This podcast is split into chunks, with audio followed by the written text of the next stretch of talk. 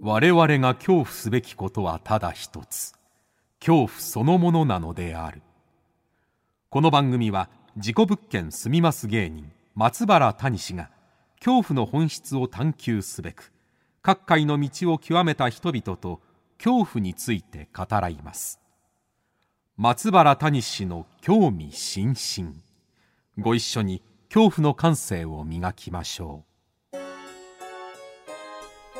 こんばんは、松原谷史です。今夜の対談相手は、先週に引き続き、ホラー作家の平山夢明さんです。えー、今週はですね、あのーまあ、平山さんの、まあ、真骨頂といいますか、殺人鬼についての話をね、 たくさん伺いました。はい。そしてですね、まあ、えー実在のシリアルキラーの話もあればホラー映画に登場する殺人鬼このね、まあ、特に羊たちの沈黙の話とかはねすごい興味深かったんですけれどもその中で大衆は狂人が好きだということを平山さんおっしゃってましてですね、えー狂人っていうのはまあ狂った人ですよね狂った人間のことを大衆は好きなのであると、えーその理由は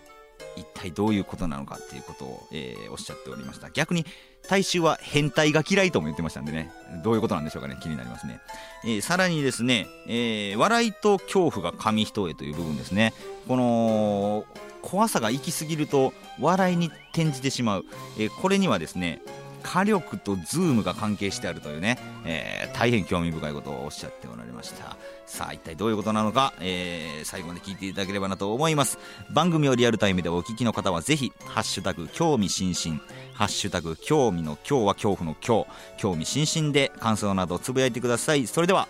どうぞお聞きください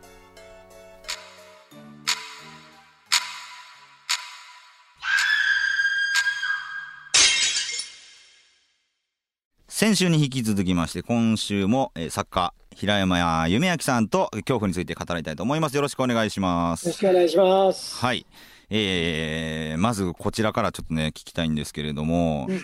異常快楽殺人というですね、うんえーシリアルキラーもう大量殺人を犯した、えーうん快楽殺人者殺人犯について、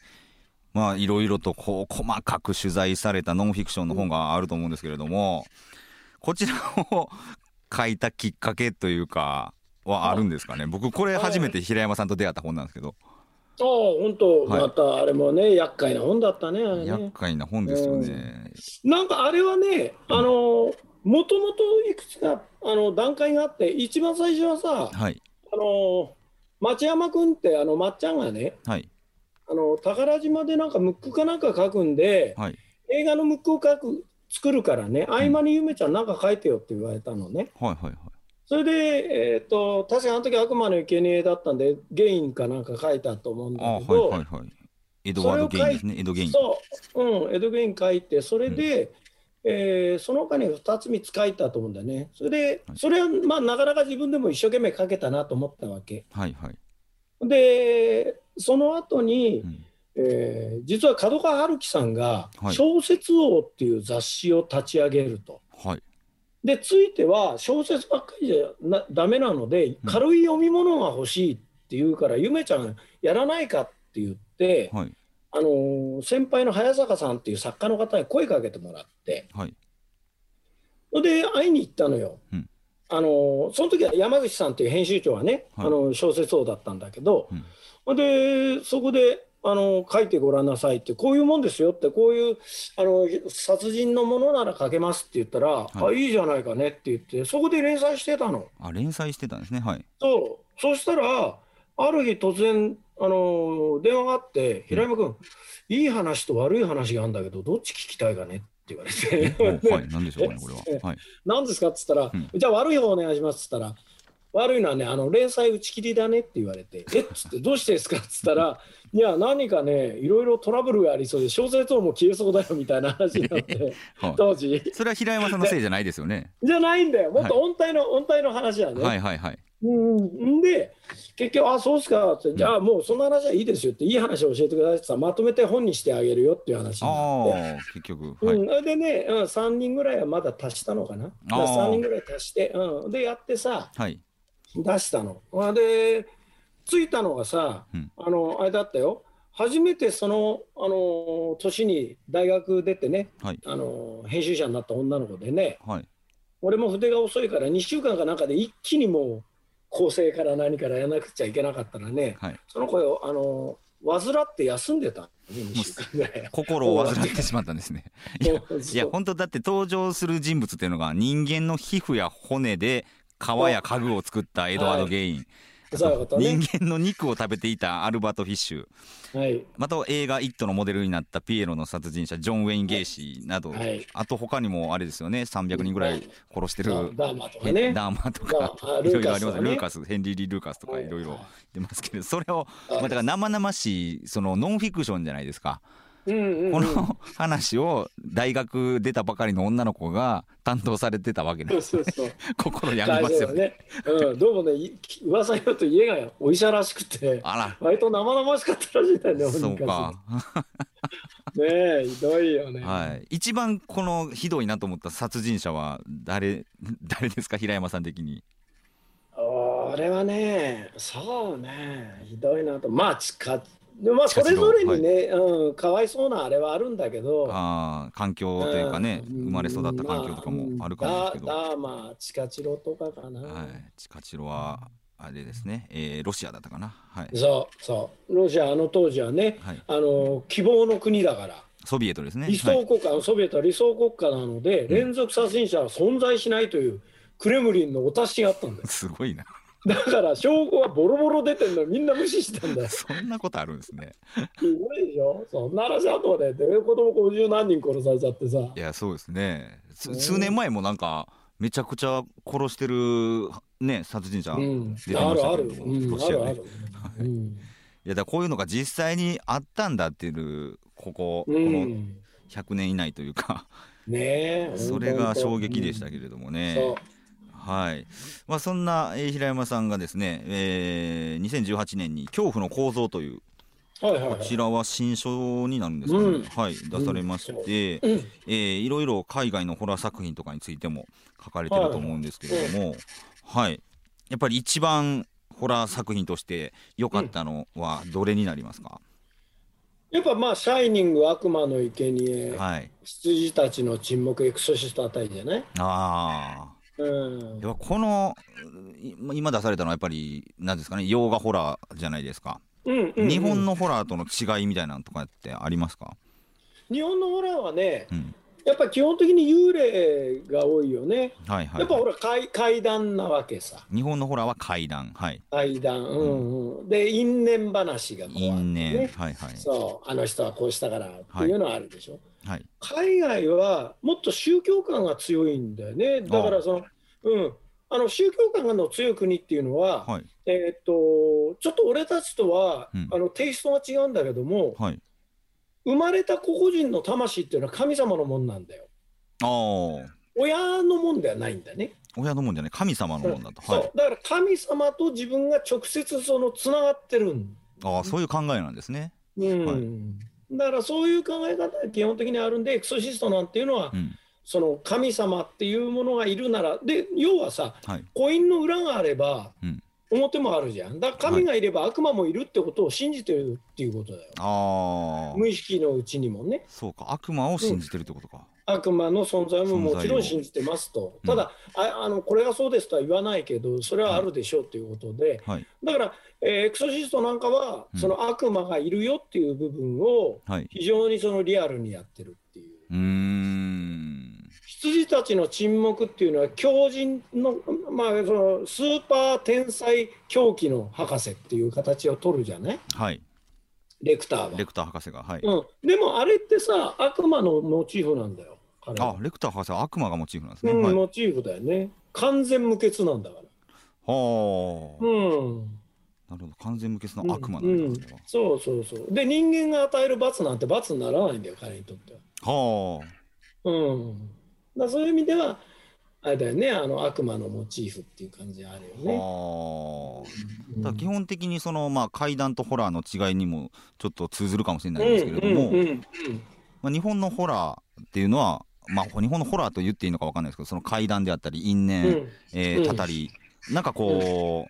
う、つながっているものがあるというか、うんあるあるうんはいはいはい、うん、あるよね、あの階段に、まあ、に日本人の好きなっていうか、今まで作ってきたものっていうのは、大きな意味で、あの偶話の中に入るんだよね。ほうほうほうほうほ要はおとぎ話うおとみぎたい話なもはのいにはい入るのよ。はいだから、中には何のためにじゃあ階段をするのか、夏、はい何のためにみんな聞きに行くのか。はいはいはい子供も聞くのか大人も話すのかっていうのはその中に教えが入ってるんだよ。教訓教えのがあるこういうわけですねことはするなよとか、はいはいこういうはこいとするとこういう目に遭うよとか。はいだからうんだあのお稲荷さん壊したらタクシーにひかれますよみたいなのがそうそうそう入るわけですよねそうそうそう。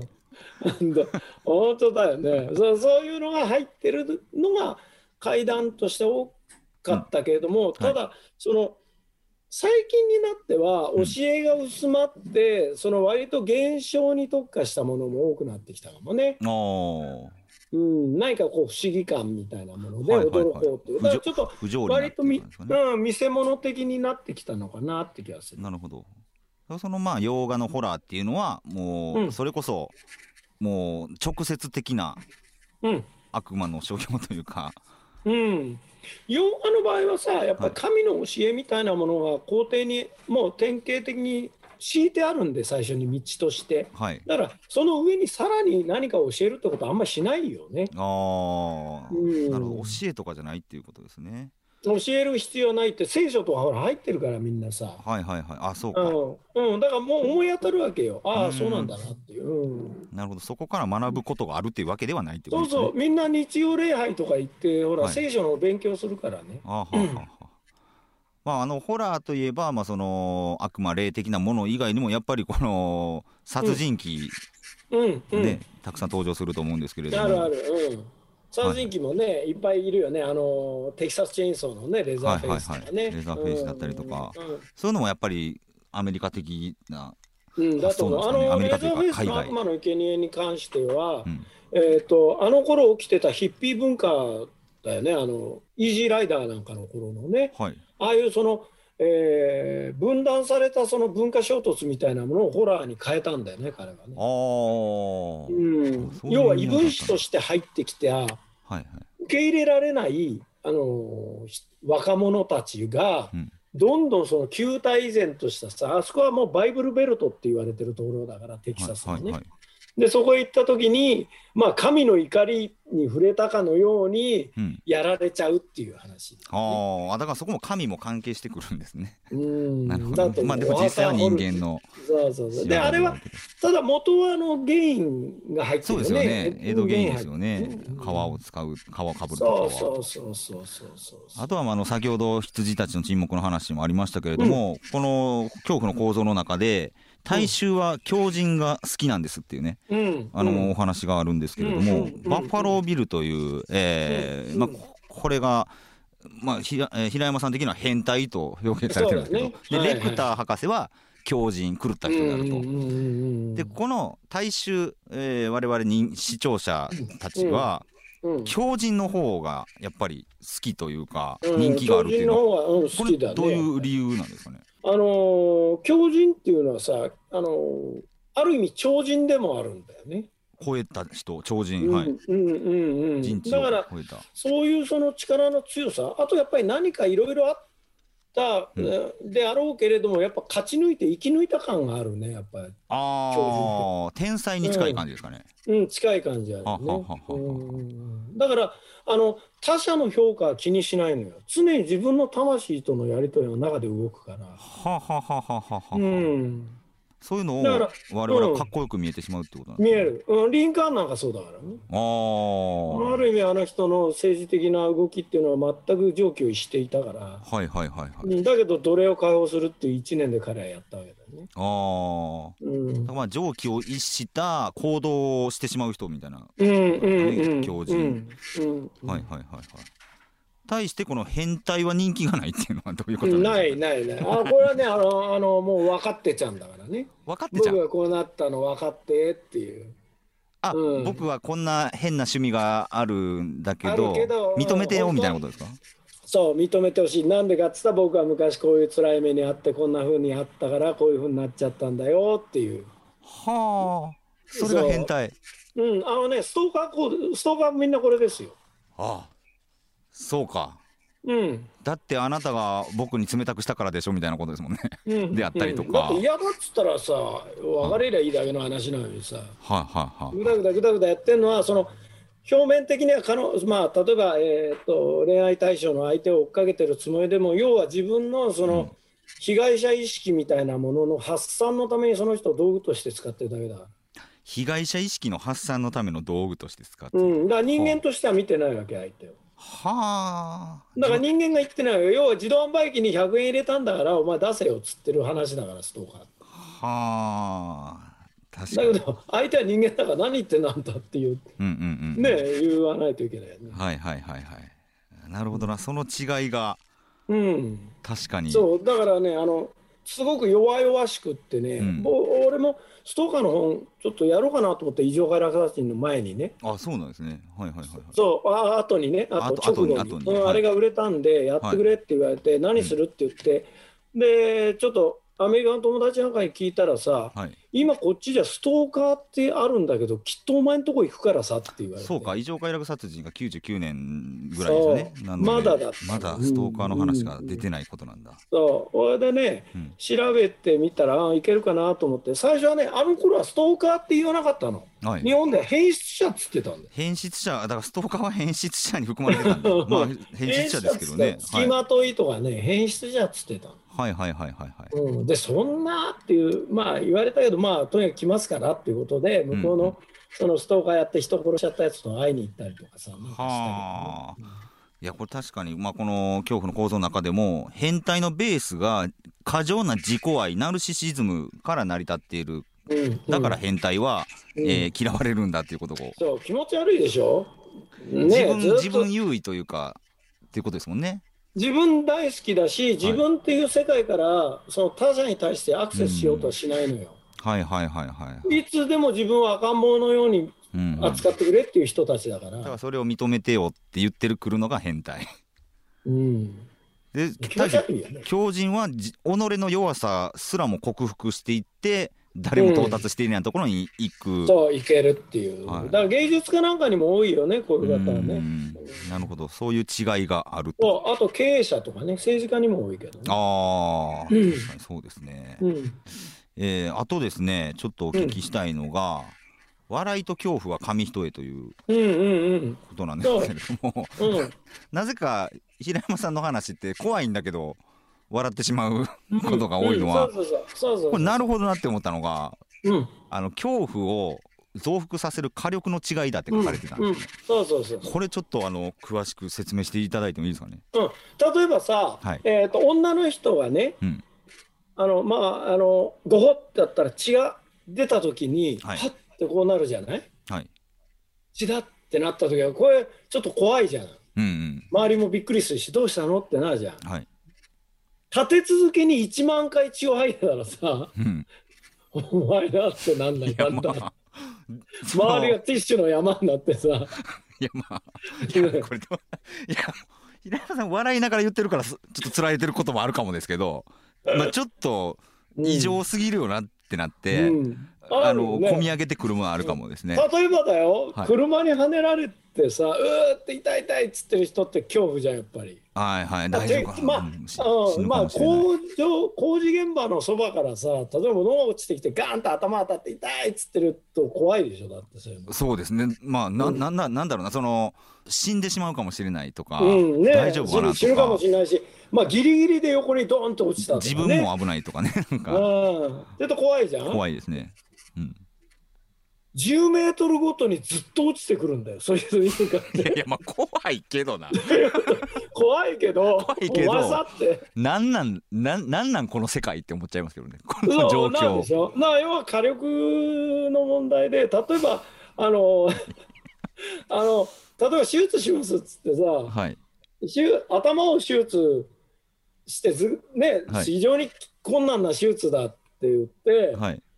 脳の手術をしてる場面があって、はい。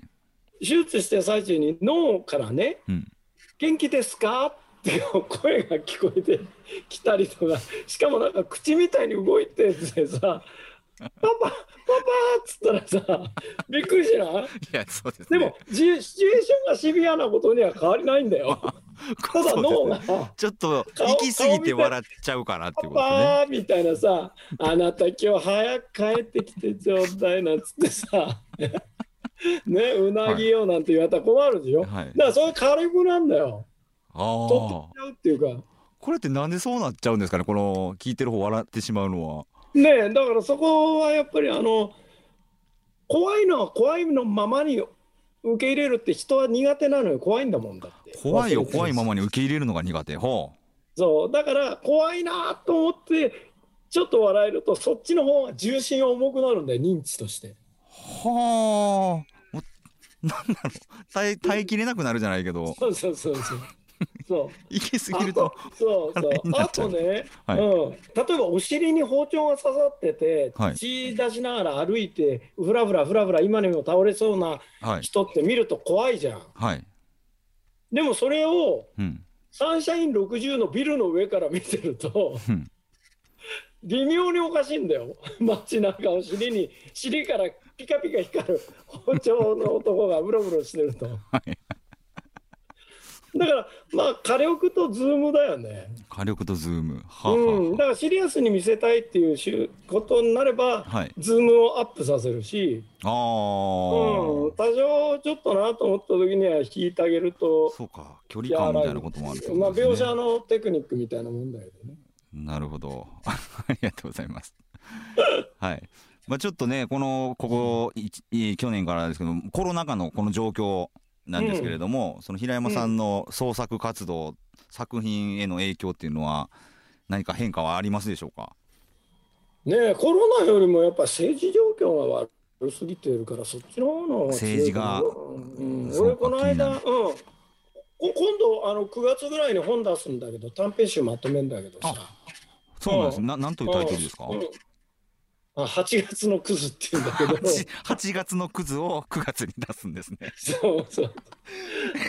ええそタれイとトルやな。あとほら宝島週末宝島で直樹とった新藤純情っつうのはさダチ公なんだけどそいつもなんか短編集に書いてくれって言ってきて、はい。でそれに書いたタイトルは「桜を見る会」っていうえ 「Do you see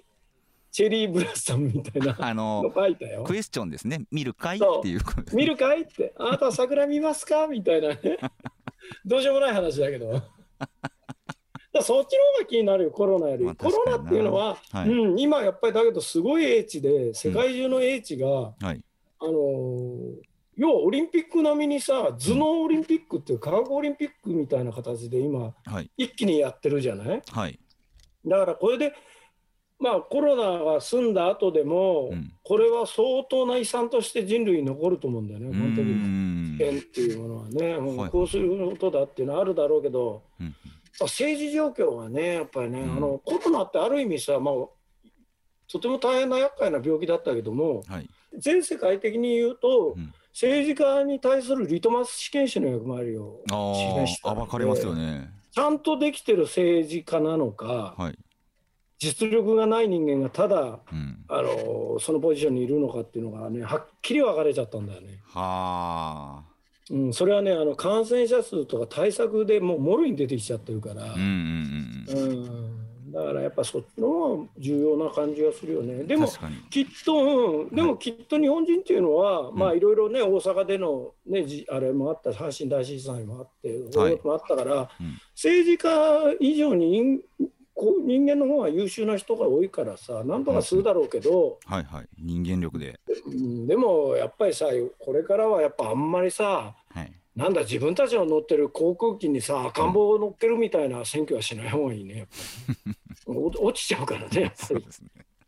赤ん坊は後ろに去ってってもらわなくてさ、そうですね。シワシワの赤ちゃんとか気持ち悪いもんね、ありがとうございます。うん、あ、松原谷氏への質質問ありますでしょうかっていう。あ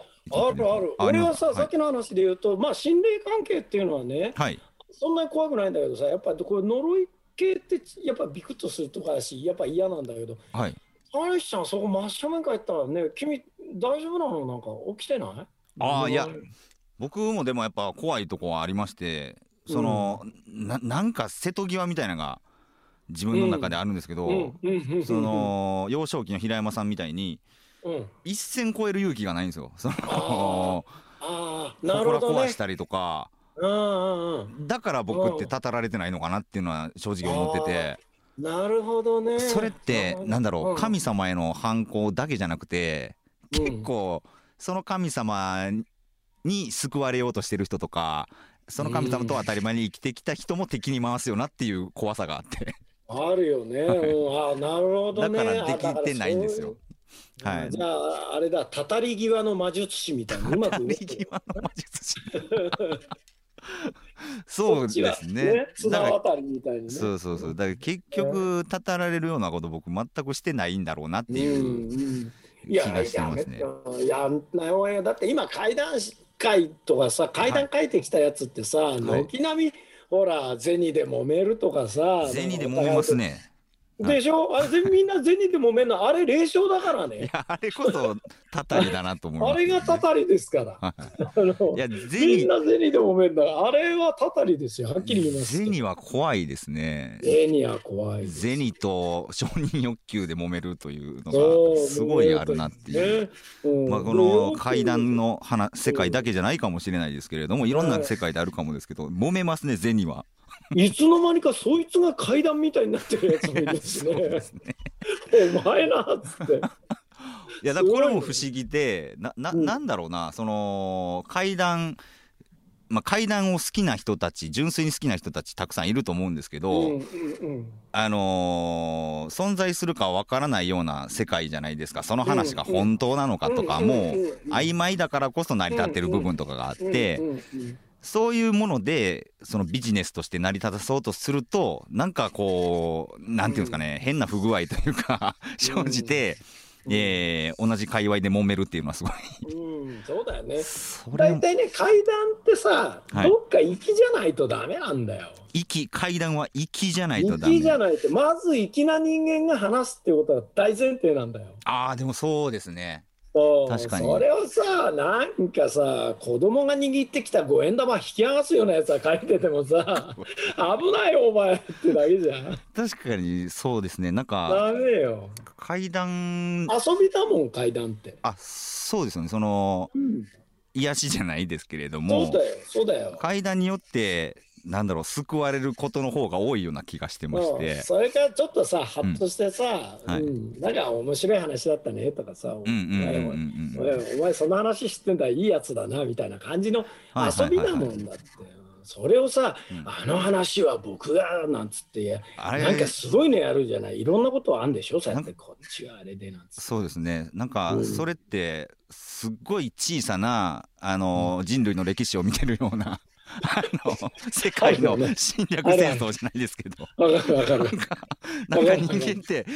なんかマクロとミクロでこうあんま変わらないんだなっていう気はえすーまごあいしそまうすだねよ。ね。うん、でも、はいあんなのはやっぱ生き出ないと生きと遊びってことをさ忘れちゃダメだよ。なるほどなあそんな階段でちょっと聞きたかったことがですね、うんうん稲川さんとの対談本ですかね、えーはいはい怖い話はなぜモテるっていう、うんうんうん話で確か書いてたと思うんですけどあ違うなインタビューかな平山さうんん自身がちょっともう階段収集に飽きてきてる部分があるっていうことを、うんうんうんうもん うおっしゃってたんですけどうん、いややったよほら一時期俺さあの、なんだあのケツに火がついたみたいに書いてた時あるじゃん。あの超超うん超怖い話超とか怖ねい話シリーズですね、うんはい、やうんうんやっぱり飽きるよだってそんなっぱ飽き飽きますか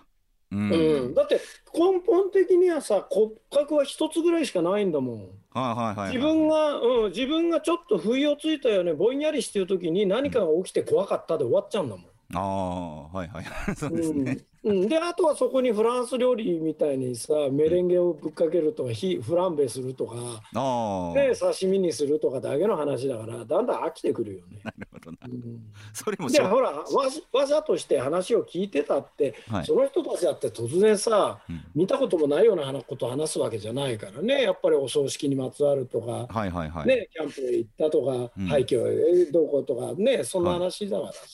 いやだから逆にというかよくその何年も何冊もうんそのね収集を続けて こられてたんだなっていうのが逆にすごいな思うんですけど、なんかそういうドキッとするような話とかさあと俺ね汚かったり怖かったりする話も好きだからそういうのみんな聞いて回るんだよ大体 汚くて怖い話が好き。は汚くて怖い話どうしようもない話ねい。あのあの痔の手術の話とかさ面白いじゃ ないの面白い痛す痛いんですよね。痛とすてぎるも難しいらしいよあれあは大変なんだって僕今本当とんでもない G なんで今それが一番怖いんですよ本当かいえそれ何出ちゃってんのもうあの出ちゃってますあのイボタンなのゴイゴボブタンリンゴブリンシャークみたいにあのなんていうんですかねエイリアンみたいになってます今本当かい えそれあれのあの回ってないんだろまだ回ってないああまああの二郎ですかうんあで二は郎ないんだ二ね郎じゃないと思ってます はいうんごめんねじゃないのねごめんねじっゃて言うんですねそ れあ大丈ご夫めんね二郎だからあごめんね二郎です かはいなのいやでいいんだ早けく行どかないとなっていや、とにかくね、あの、谷ちゃんね、はい医者は本当にちゃんとしないと大変なことになるよ。はいそれが一番あ怖あいそこはね、本当難しいの。それが一番怖いなはいあのね、神経がね、もうはいものすごくたくさんあって、ああうん、俺の知り合いで知り合いでやったやつはは、いえー全身でやったんだけど、えー麻酔ですかうん、はいちょっとね、一瞬だよ。はいきね、意識がこう、シャーっと上がってきた時あったらしいんだよね。えその時に医者の声を聞いたんだって。えあっつったんだって、医者がい。や怖いわ何したんですか医者おい、なかなかわかんないよ。それからね、ちょっとね、おしもが緩くなっちゃったんだね。めっちゃ怖いな。うん 怖いでしょ、こめっれ。ちゃ怖いな。えー、怖っ。ちょっあっつったとらしい、ああっつのったリアルに怖いです。もうん、だから、本当ちゃんとした医者がいいよ、調べたら出てくるでしょ。う。そうですう ね。んちゃんとした医者で検索しないそう、と。だからね、あの、ホラー映画そいつ見れなくなっちゃったの、あの友達と、一人はいいけど、はい。びっくりすんじゃん、あれ、ダーンっつって。ああ、うん。そびっくりしたな。ちょい漏れしちゃうんだいよやもう嫌やそれ。めっちゃ嫌や。これさ、い怖かった 怖いです。僕だけが怖い話です。それ。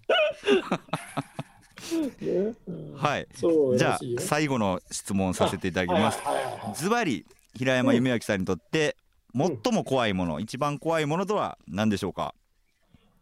最も怖いことは、はい。そうだ。あ、映画が見られなくなること。ほう、映画が見られなくなること。ほうう、ん。それは怖いかな。これが怖い。うん。俺な、なんとなくね、死ぬ時はね、腰打つのあって、はい。あの、こう、病室に3歩スクリーンを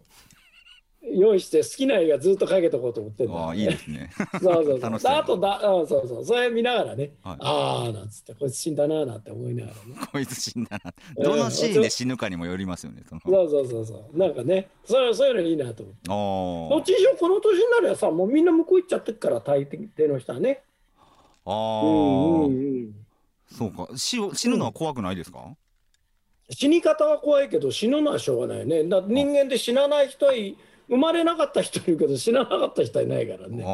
はいはい。うん、しょうがないそれはそれはしょうがないたというだか。死に方は嫌だよなんか、死に方。はい。うん、ずっと廃墟でさなんか、あの腹渡がえぐれたまんま宙づりになって3 いやい日やうーいって死んでいやもうそんなとかさそんなことばっかり書いてるじゃないです か本でそうそうそう一番怖いのは最近ほらブレイクした筒井教のね「お助け」っていうやつが怖かったよね短編で筒井康隆先生の、ねあお助けっていう短編があるんだけど、あはいれ筒井康は隆の怖いよ。助けあれは怖い。へえ、うわ、そあういうみたいれな。は怖いです。はい。本当 ですか。あれは多分タリちゃんも、あこれは怖いなと思うと思うよ。ええ、う想わ、ちょ像すっると読んでみます。とね。はい。はいええ、面白い。いや、じゃあ、えー、め映画が見れなくなること。そうがそれは怖い困といりうまこすとで。はいは、はいい映画がはい 映画が見れなくなる死に方は嫌だということですね。嫌わです。はい。ははいい、かりました。ということで、えー、いろいろ。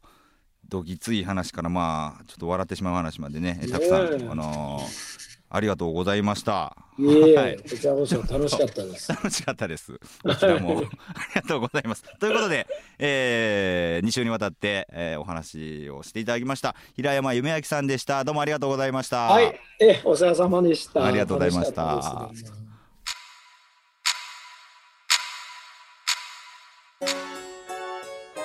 はい、いかがでしたでしょうか。あっという間でしたね。えー平山さんはもう